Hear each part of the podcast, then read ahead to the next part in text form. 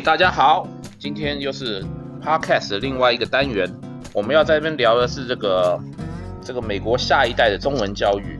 为什么呢？因为我从来美国之后，我就发觉，其实在这里，呃，亚裔的父母相当重视自己下一代的母语教育。当然，除了在家里面要逼他们要说所谓的母语之外呢，也会透过这个像不同的这语言学校的方式，希望下一代能够熟悉自己父母国家的语言。那我们今天特别找来这个传新中文学校的校长 Paras Chen，他来跟我们分享一下他的经验。他现在目前有两个孩子，然后也有接受这个中文方面的一个教育。那来，那个 Paras 跟我们分享您的经验吧。好，大家好。嗯，对，因为来到美国之后，大家如果生了小孩，就会。开始认真考虑说，小孩子要不要学中文？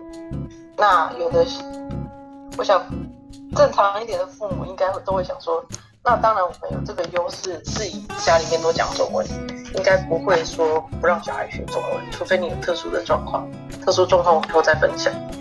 那就决定要让小孩学中文，所以第一步，你在家里面就必须跟小孩讲中文，你不能够说哦，为了要让他们学英文。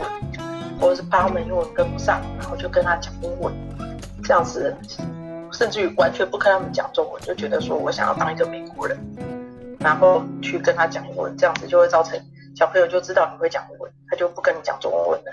这是从小从零岁到五岁的时候，你必须要跟小孩子沟通要讲中文，这是第一件事情。第二件事情就是到了五岁要上学的时候，大家就会想说，那我小孩子。要学中文了，可是要怎么学呢？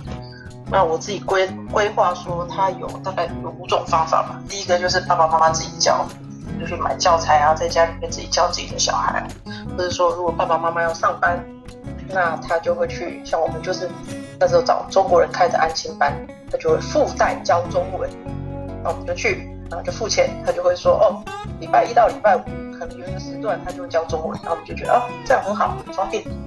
或者第三种，他们就觉得说啊，我希望找很好的老师来教我的小孩，就付重金请老师来家里面教，就跟我们以前去学钢琴一样，我就学老师，或是去老师家里面学中文。第四种，就是现在很最近才开始的一些公立学校，它会有一种开沉浸式中文班。沉浸式中文班呢，就是从 K 班进去，百分之九十的。上课时间，老师都是用中文跟你对话教课，只有百分之十，他会说今天我们来上英文课，百分之十的时间就那一堂课，老师把小孩子带到别的教室，在那边老师换别的老师教换英文，那这是第四种方法，但是只有非常少数的小学有这种沉浸式的中文。那第五种就是从以前到现在非常 popular 的周末中文学校。那都是由家长自己自己举办，说哦，我们决定要让我们的小孩学中文，所以我们就去找老师，找一个地方，然后我们决定什么时候要要把小孩送来这边两个小时，一个礼拜一次，然后就办理这个中文学校，这也就是我们传新的由来。OK，那我现在好奇想一下说，因为这个所谓语言的学习哦。一般来讲，像我们这个年纪，或者说再年轻点，我们学的语言都是为了希望说能够增加自己的竞争筹码啦，也就是说算是个人规划的一个一部分。但是小孩子呢，年纪都很小，在身为父母方面，你们是用什么方式去尝试去沟通，让他们觉得去对学习这个新的语言会产生兴趣呢？哦，首先呢，他们不是学习新的语言，因为中文是他的母语。嗯，这跟我们去学第二外国语是不一样的。嗯，在我们来我们中文学校，其实分成两支，一种就是在家里面讲国语的，我们一般称国语家庭，那我们走的就是传统路线。另外一种就是他们家里面的母语不是中文，他可能是说呃家里面他可能是呃一半是中国人爸妈，台湾人爸妈，或是华侨爸妈，然后另外一半可能是白人啊，印度裔啊。嗯跟其他族裔通婚，他们就会有一半的呃父母是不讲中文，那家里面可能都是用英文沟通，所以就变成说他们来学中文，中文变成他的第二语言。嗯，那就是我们说的双语班。嗯哼。那在小孩方面呢，你要怎么去算是说去导引他们愿意去接受去学习这个母语呢？哦，在我们家就是从小让他们讲中文啊，所以就没有所谓学习中文这件事情。嗯，因为中文是母语嘛。嗯。那我们故意不跟他讲英文，这一点是是呃不鼓励也不反对。嗯哼。就是说我们在跟他的对话中，我们尽量那个英文。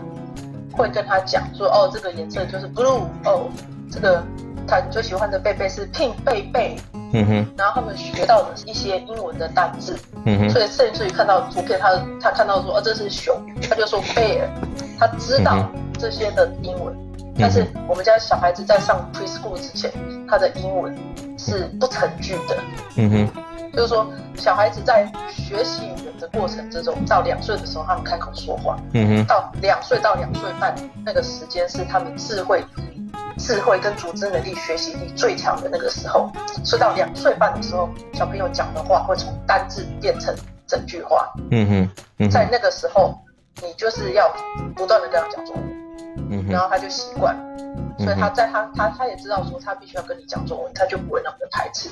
你不能够说哦，一天到晚跟他讲英文，突然间跟他讲说，哎，我们今天要来学中文啦。嗯，对，那就是很大的不一样了。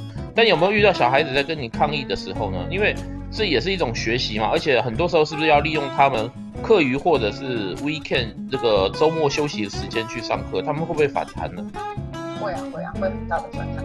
比如说我小孩就问我说，哎。为什么礼拜六要早起，然后去上中文学校？嗯，那我们上中文学校的时间是早上八点半上到十点半，两、嗯、个小时。那其他的小朋友他们可能就不需要学啊，他就就是在家里面高高兴兴的看卡通啊，因为礼拜六早上有很多卡通嘛。嗯，然后很多卖你很多东西的那些卡通，在家里面高高兴兴吃得饱饱的，睡得饱饱的，为什么要这么辛苦？嗯，然后刚开始我也觉得说，对啊，我们为什么要这么辛苦？我们不是有去上那个？那个，跟你提到说中国人上安亲班吗？对。哦，我为什么还要这么辛苦的带小朋友去去上这周六中文学校？第一个，我觉得说上上周六中文学校一个私心，因为我们是台湾来的嘛。对。我希望小孩能够学习正体中文、繁体中文，呵呵呵这样子。第二个呢，就是说这个东西是我熟悉的，所以我他回家我也可以教导他。我不希望说他们因为。不能够抽出这两个小时的时间就这样子放弃。嗯哼，所以这这一点就是爸妈你必须要坚持。然后再来，我就发现我的邻居是波兰人。啊哈，他就告诉我说，他的小孩去上波兰学校。嗯哼，我就想说，哎，波兰人上波兰学校，那我们湾区有很多。那个日本人啊，嗯、韩国人啊，中东人啊，反正很很多种族裔。对。他就发现他们也有他们自己的学校啊。是的。那我们的后面那个围着的围墙过去，他们家是俄罗斯人。嗯哼。他们家也去上俄罗斯学校啊。嗯。所以我就回来跟我们家小朋友说：“你逃不过的。”跟你说，你不管你是哪一个族裔，你都是要去学习你的母语。对对对。天下父母心啊，看来不管是哪一个国家，每一个父母都是希望说自己的孩子能够熟悉他们来自不自己不同国家的一个文化，对吧？对啊，因为说实在，这就是我们的根源，你不可能忘本嘛。嗯哼，我们就是长这个样子，然后出去之前网络上有一段说，哦，你去点菜，然后你不知道凉拌海蜇皮是什么东西。哦，对对对。对，就说不过去嘛。那目前你的两个小孩也呃，尤其女儿女儿嘛，年纪比较大了，她有没有感受到在学习中文里面有得到一些好处呢？譬如说，在她呃交友或者旅游啊各方面呢？学习中文本身其实就是有带到学习语言的这个区块。对。然后我们家因为我从小就看日本漫画，嗯，所以呢。我们在看日本漫画的过程中，会想要去学日文，所以我本身我在小时候学过，也不是小时候，长大也学过日文。嗯哼。所以在学习第二外国语或者第三外国语的这个过程之中，就个人有一些心得，所以我就告诉我的小孩，嗯哼，在尤其是在去中文学校的那个过程之中，我我第一次发现说，小朋友其实要学习怎么考试。怎么去看这个句型，怎么去分析，嗯哼，就是在上中文学校的过程之中，我得到的一个心得，我就发现说，哎，上中文学校其实可以让他们得到考试的技巧，嗯哼，然后怎么分析，然后这个句型怎么弄，嗯哼，然后所以我女儿最近也开始在问我说，她想要学日文可不可以？我说当然可以啊，嗯哼，那我想她学习中文这这个过程有心得，她去学任何其他的语言都应该会比较快上手。有道理。有道理，那再请问一下，如以你身为这个中文学校校长，在这个呃鼓励学生他们在学习中文这方面的话，你们那个学校有没有推出一些一些有趣的活动啊，来鼓励这个孩子他们来学习中文呢？比如说可能歌唱比赛还是演讲比赛之类的这个东西呢？对，这个中文学校本身，我们去上课的时候，因为。学语言本身就是一个长期一个文化的的融合嘛，对，所以你不可能说哦，你只是去哦，你只是学一个啵啵啵，哦，你只是学这个字怎么写，没有这样子。我们必须在他学习的过程要做很多的活动，嗯哼，然后把这个字融化到他的身体里面，嗯哼，就是说，比如说中秋节啊，中秋节怎么来的啊？为什么要吃月饼啊？什么分月啊？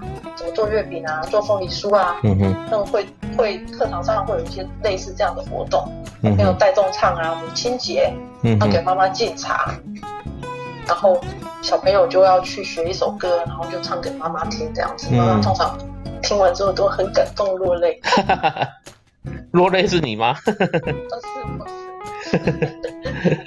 了解，你刚刚还提到有个双语班的部分哦，听起来好像也有一些美国的下一代也鼓动自己的孩子，虽然他们可能跟中国或者是台湾没有什么方面的这个关系或血缘，但是也想鼓动小孩子去学习中文，是不是也有这样的学生呢？家长是什么想法？哦，对，这个就是让我非常压抑的，就是说，嗯，有一些啊、呃、父母。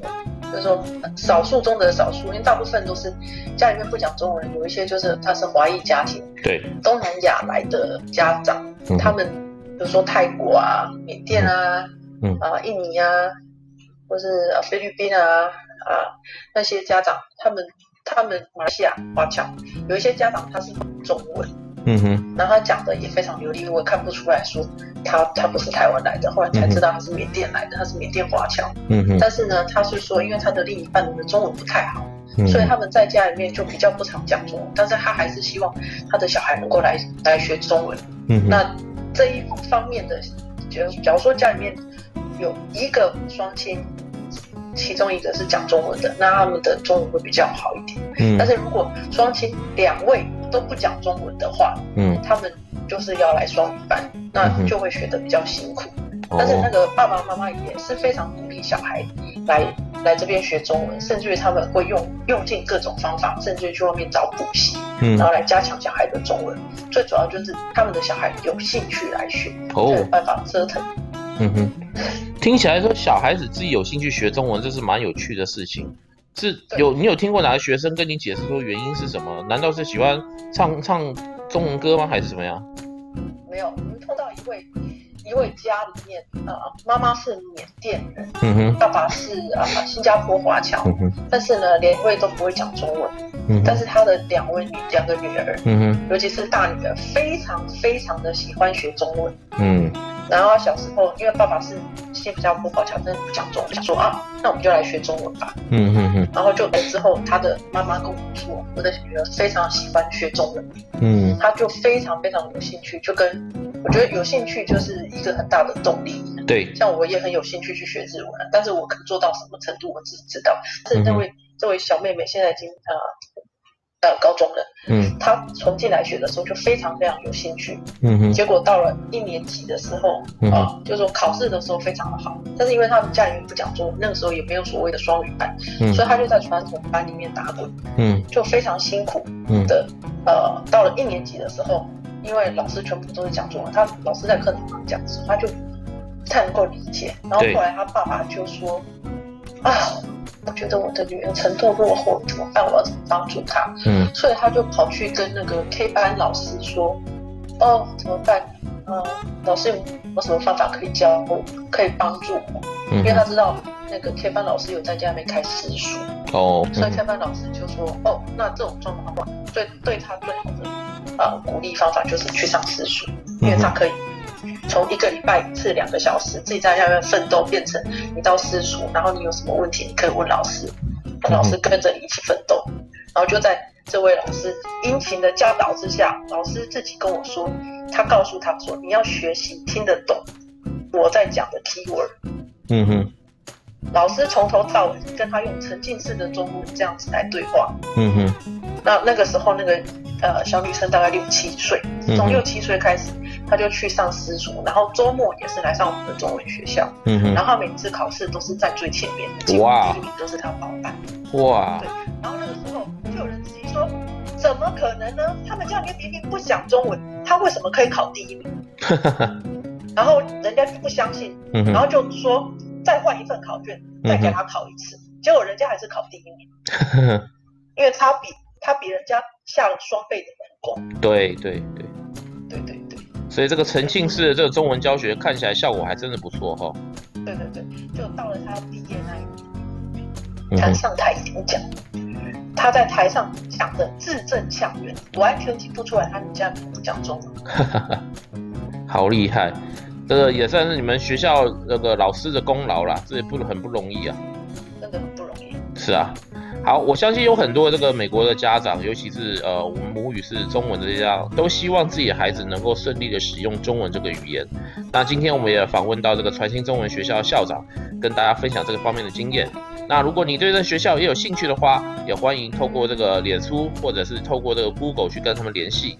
那就这样子，我们今天就聊到这里哈，谢谢你啊。好谢谢，谢谢，拜拜。喜欢我们的节目吗？喜欢的话一定要订阅哦。我们的 Facebook、YouTube 还有微博上面都找到我们哦。